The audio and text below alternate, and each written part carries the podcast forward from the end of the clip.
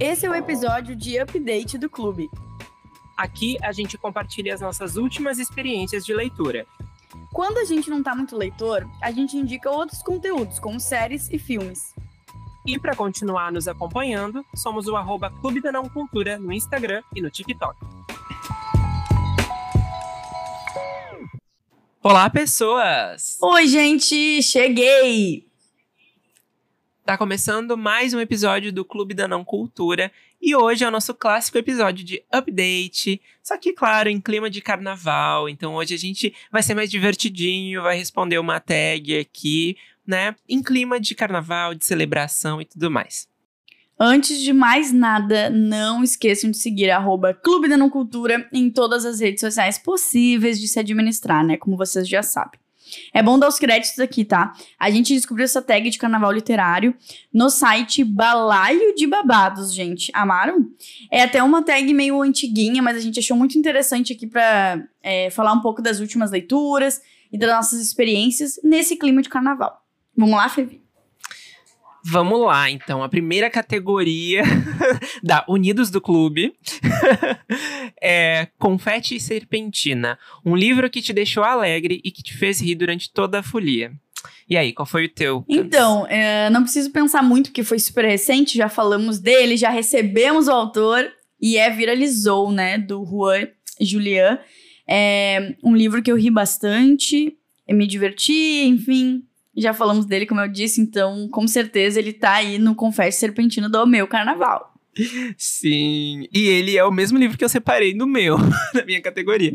Porque, Amo. assim, acho que ele é a última. Foi minha primeira farofa do ano, eu comecei muito bem o ano. E ele tem todo esse clima aí de. Ele é divertido, ele é inusitado, é, ele tem trio elétrico, então combina com carnaval, né? E é isso, eu amei. Acho que combina super com essa categoria. Na próxima categoria do nosso carnaval literário, samba enredo. Aquele texto literário de alta qualidade, só nota 10. Sabe quando o narrador fala 10, assim, de um jeito que eu não sei imitar? Qual que seria a tua escolha, Fevi? Então, eu peguei aqui um defeito de cor da Ana Maria Gonçalves, porque esse livro ele é bem grande, né? Mas ele é muito, muito, muito bem escrito.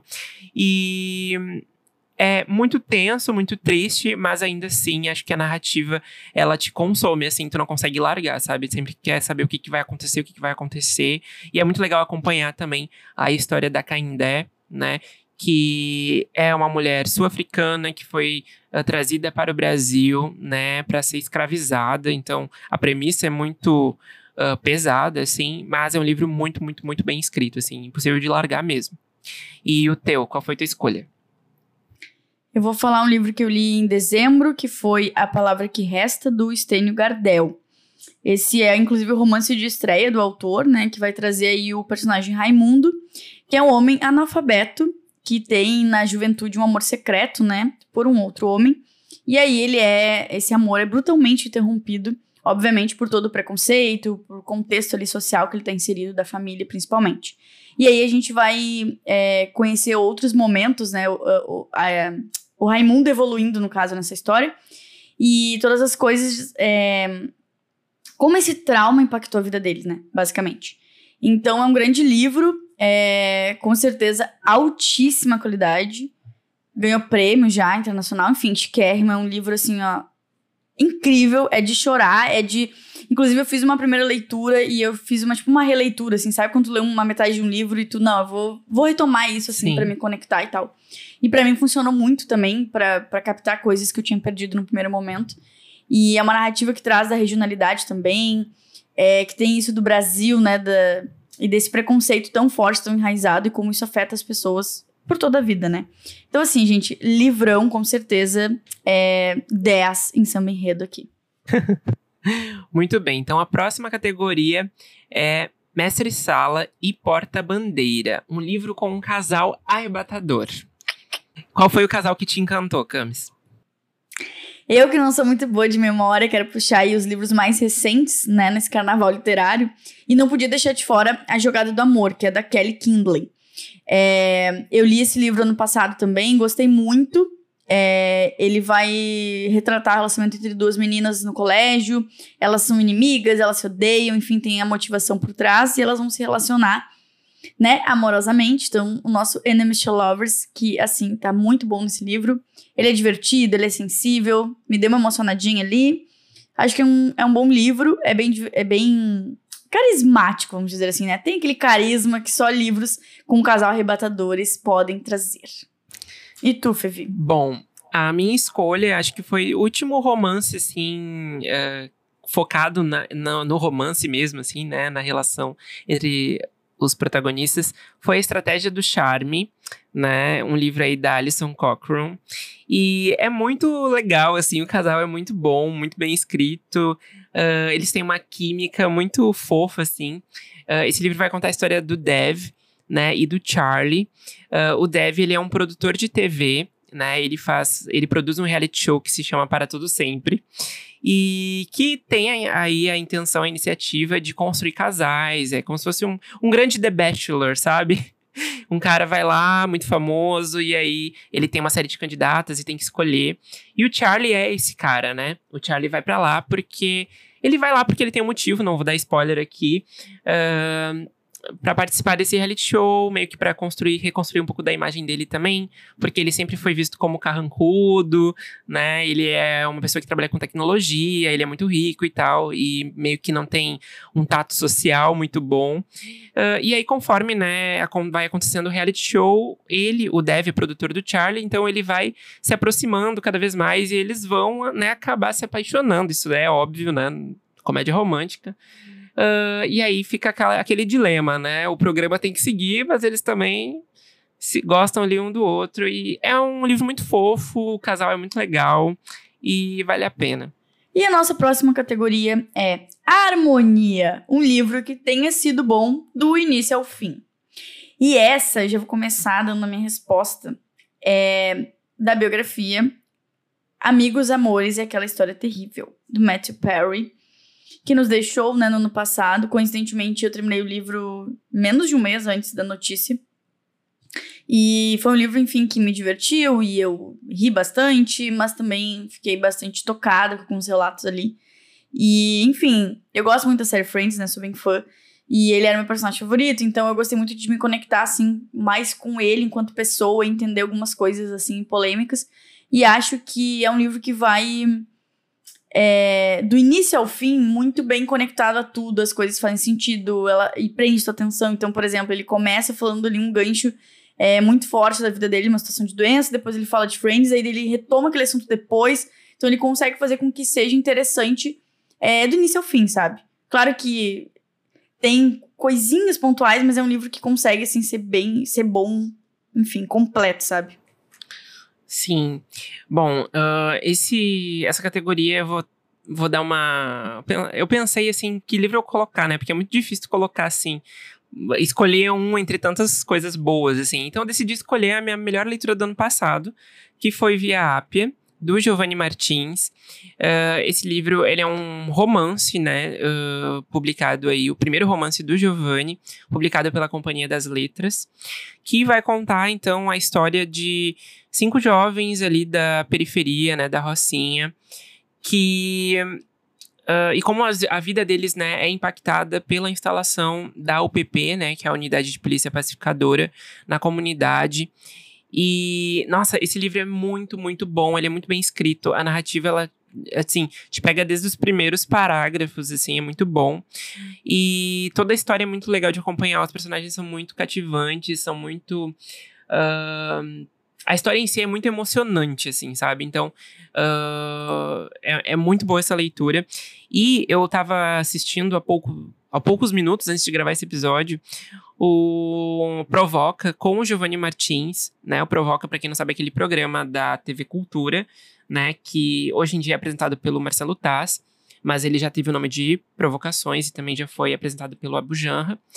E. Uh, nossa, esse o Giovanni falando, assim, é, é, é, incrível, é incrível, sabe? A pessoa que abre a boca e parece que sempre tem uma lição para te passar, assim. Nossa, é muito, muito bom ver ele falando. E eu tô muito ansioso para poder ler coisas novas dele, assim. Eu ainda não li o Sol na Cabeça, que é a coletânea que ele lançou primeiro, mas quero muito ler, quem sabe esse ano, né, seja aí uh, um dos livros do ano. Uh, mas agora vamos para a próxima categoria, né? Que é um livro Evolução. Aquele livro que evolui, evolui até o final perfeito. Ele começa, né, aquela coisa que a gente não sabe para onde vai, mas ele vai evoluindo e chega no final que é satisfatório pra gente. A minha escolha é, seria o livro de teoria, né? Sobre escrita do Stephen King, que na verdade o título é sobre a escrita. Porque ele é um livro que ele tem três partes, e a primeira parte eu achei honestamente bem chata. Isso fez, inclusive, empacar no livro. Daí, quando eu retomei, é, as duas partes ali são muito boas, principalmente o final. Ele traz essas dicas de escrita. E ele, ele traz muito da vida dele pessoal e conta ali toda a trajetória, como, né, sei lá, ele jogou um livro no lixo, que é o da Carrie Estranha. E depois, enfim, se tornou sucesso e ele se tornou quem ele é. Mas, ao mesmo tempo, eu achei que, que essa parte mais pessoal, assim, ficou meio cansativa, sabe? Então, eu não gostei tanto. Porém, ele é o livro que vai realmente evoluindo até, até aquele final perfeito. E aí dá vontade de, por favor, não acabe, fala mais. Então, eu, eu acho que se encaixa bem, assim, no meu caso. E para ti? Então, para você. a minha última leitura foi bem assim, sabe? Uh, foi Gente Ansiosa, do Frederick Beckman. Inclusive, fiz uma resenha lá no, no Clube da Não Cultura, né? Arroba Clube da Não Cultura. Uh, porque ele é um livro que ele começa, assim, até mais ou menos uns 30%, eu tive uma dificuldade de entender para onde a história estava indo, sabe? Parecia que, a, que não andava, aí a, a forma de contar, né, que o autor escolheu foi uma uma maneira não linear, então ela tem um pouco, ela fica um pouco confusa assim, né, pra gente logo no início. Mas esse foi um livro que eu, conforme eu fui engajando na história e depois que ela engrenou assim, que é mais ou menos ali pelos 30% mesmo, Uh, nossa, aí ele foi só melhorando, só melhorando. E no final eu ainda fiquei muito pensativo, assim, uh, sobre que nota eu daria para ele, porque eu fiquei confuso, sabe? Eu fiquei tipo assim, tá, eu acho que ele não é uma cinco estrelas, mas ao mesmo tempo ele me trouxe muitas sensações que um livro de cinco estrelas me traria. Então eu fechei com 4,5, acho que é uma boa nota. E só descontei um pouquinho mesmo por, por causa desse início que é meio confuso. Mas o livro é muito bom. Uh, acho que vale o hype, sim, sabe? Uh, aproveitei, li ele um pouco fora também desse hype, mas é muito bom. E vai contar a história, então, aí de cinco, cinco não, de umas sete, oito pessoas que vão parar em, em uma casa que eles estão interessados em comprar, todas essas pessoas, né? Uh, e aí, no meio disso tudo, vai vai surgir um, um, assaltante ali de banco fugitivo nessa casa e eles vão ficar confinados por algumas horas e essas pessoas vão ser feitas de refém. Só que o livro, tipo, é muito além disso, sabe? E também não posso falar muito, eu acho, porque senão dá spoiler, mas é um livro muito bom, muito bom, muito bom, com muitas lições de vida, assim, a narrativa é perfeita e eu tô muito curioso para ler mais histórias do Frederick. Amo. Então vamos lá para a próxima categoria, que é Comissão de Frente, um livro com uma capa que faz jus à história. Qual que seria a tua escolha, Fevi? Então, um, eu escolhi um livro de contos que a HarperCollins lançou uh, no ano passado, que é Teias Mortais. Ele é uma coletânea uh, de contos inspirados na Agatha Christie né?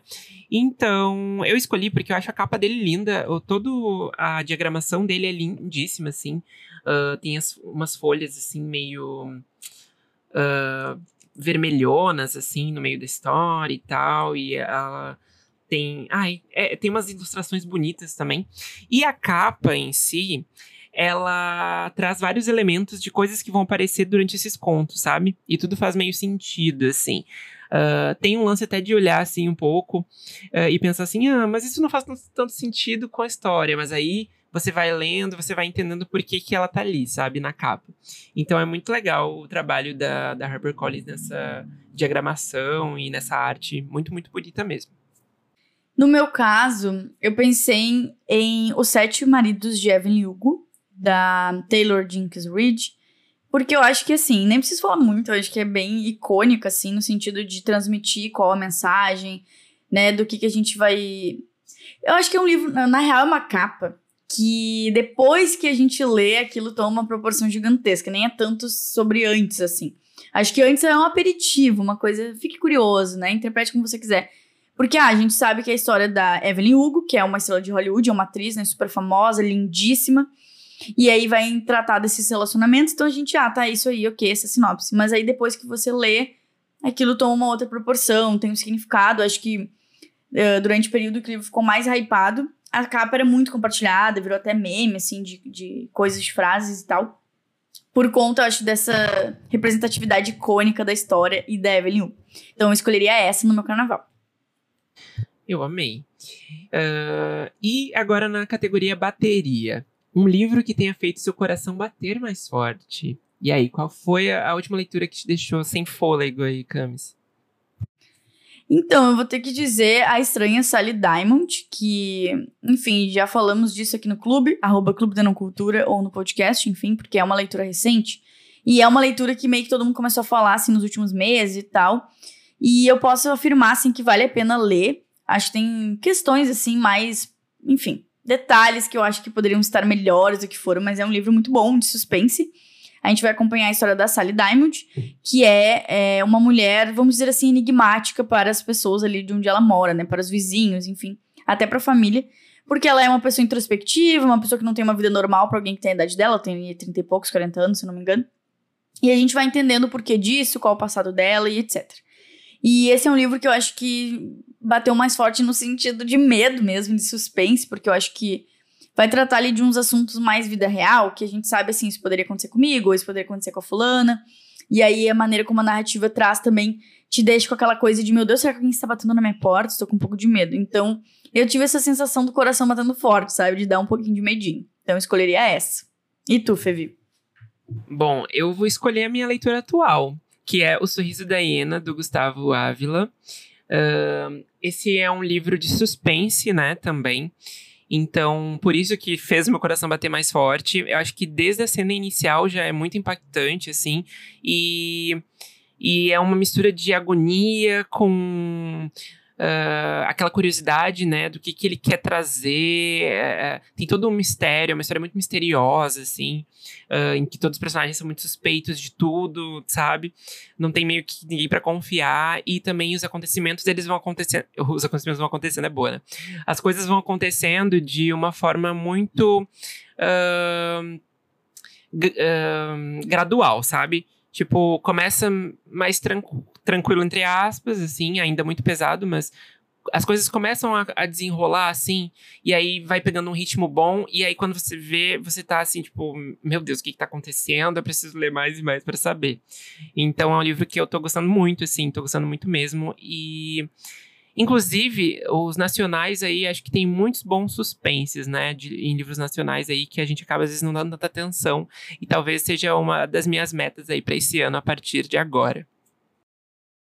Se vocês têm indicações aí de suspenses nacionais, né, de autores, autoras, enviem para arroba Clube da Não Cultura, porque realmente é um gênero, a gente já falou isso, né, suspense, terror, enfim, que nos nacionais acaba sendo uma coisa que não chega em todo mundo, enfim. Então, qualquer dica é bem-vinda. E a próxima categoria do nosso carnaval é Rainha da Bateria, uma escritora que samba até com a morte.